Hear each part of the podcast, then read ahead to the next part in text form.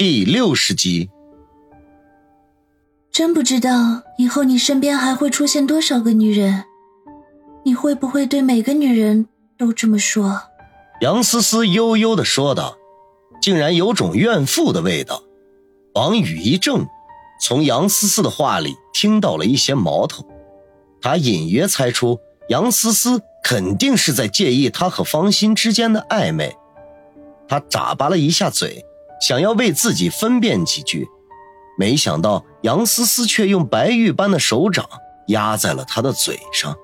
不要说出来，我什么都不想听。王宇，你知道吗？那天晚上，你不但救了我，还没有趁机占我的便宜，我真的很感动。不知道从什么时候开始，流连在我身边的男人想的都是欺负我、占有我。还从来没有一个人像你这样对我的。王宇没有说话，感觉到一阵的汗颜，心中小声的嘀咕：“当时就差那么一点儿，其实我和你说的那些人没什么两样。”王宇，那天你走了之后，我想了很久，最后做了一个很重要的决定，那就是要牢牢的把握住你，因为现在这个社会像你这样的人不多了，尽管你表面看起来涩涩的。可是你的骨子里是个很有责任心、很有底线的人。其实，也没你说的那么好。王宇感觉到老脸发烧。其实他现在还都是满脑子龌龊的想法，特别想把眼前这个大美女按在沙发上叉叉哦哦。杨思思用手在王宇的胸口拍了一下，犹犹豫豫的说道：“我知道你现在在想什么。”我以前既然答应过你，就不会食言的。不过，我还没做好准备，所以你不许。后面的话他没有说出来，而是红着脸把头垂下，散碎的长发遮住了他的小半边脸，美中带着令人心碎的羞涩。不许什么？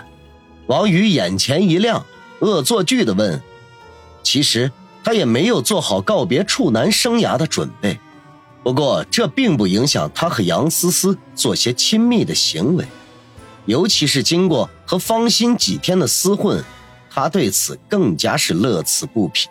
明知故问，杨思思白了他一眼。王宇哈哈一笑，那我就不客气了。杨思思嗯了一声，却仍旧蹲在原处没有动。王宇翻身坐起，做势要抱，杨思思却本能的向后躲了一下，然后歉意的看了一眼，深吸一口气，缓缓站起身，坐在沙发边上，小声的说道：“我还不习惯，就抱一下好不好？”王宇怔了一下，看看杨思思，她的脸色十分的不自然。似乎对即将到来的亲密行为有些排斥。思思，你怎么了？王宇轻声的问。没，没什么，就是不太……杨思思支吾的说道。王宇没有说什么，而是轻轻的将她拥入怀中，在她耳边低声的说道：“思思，如果你不喜欢的话，我也不会勉强的。”对不起，王宇，我。我，杨思思不敢抬头，和他刚才大大方方表露心迹判若两人。没关系，就这样抱着也挺好的。王宇吐口气，他有种奇怪的感觉，杨思思的心里似乎藏了什么秘密，使他对男女亲密这件事情有些排斥。因为就在他拥她入怀的一瞬间，明显感觉到她的身体。僵硬了一下，这种本能的反应足以说明了问题。杨思思虽然表面上开朗大方，可是谁也无法保证她还有不为人知的另一面。相拥许久，王宇忽然轻声的问道：“思思，楼下那位，你打算怎么解决啊？”杨思思先是一愣，随即叹口气说道：“啊，哪壶不开提哪壶。”我都快要烦死了，要不然我给你出个主意吧。”王宇笑道。“你能有什么好主意？”杨思思抬起头，好奇的问。端盆水从窗口倒下去怎么样？丢个花盆也是不错的主意啊。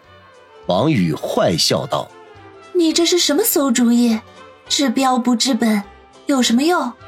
杨思思摇摇头，想到如果一盆水或者一个花盆落在孙威的头上，肯定是一件很有趣的事情，不禁莞尔一笑。王宇见他脸上露出了笑容，暗暗松了口气。杨思思刚才的脸色并不好看。显然，他表面上虽然答应和他亲热，可实际上却是勉为其难。如果他执意要这么做的话，想必杨思思也不会拒绝。只不过如此一来，两人的心情都不会好到哪里去。思思，时间不早了，要不然我们去睡觉吧？王宇半开玩笑的说道。睡觉？杨思思顿时吓了一跳。我刚才不是说了吗？我们还不能那样。王宇一本正经的说道：“杨思思同学，是你想多了，我就是想搂着你睡觉，很纯洁的。”不行，我不习惯两个人。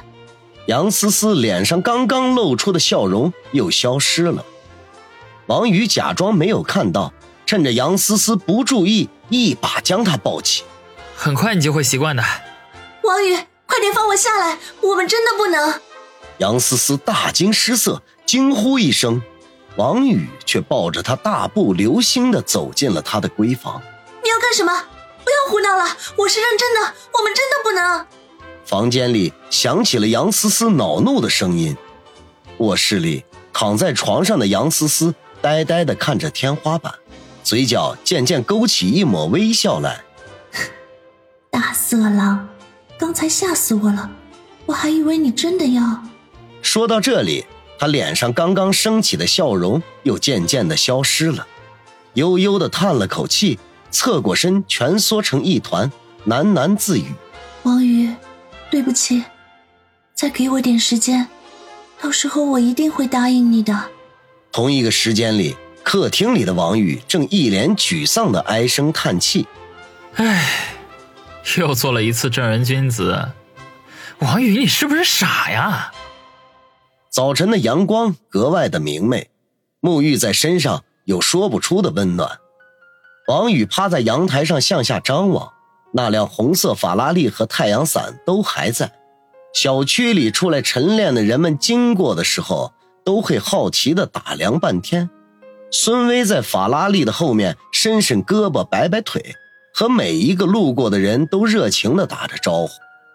王宇摇摇头。形形色色的人他没少见，可是像孙威这样的奇葩还是头一回。追姑娘追到这种地步，绝对是蝎子粑粑独一份厨房里传出阵阵的饭香，杨思思正在烹制爱心早餐，仅从香味就可以判断，她一定是个厨房里的能手。王宇转头看了一眼厨房里那忙碌着的窈窕身影，没来由的感觉到一阵的幸福。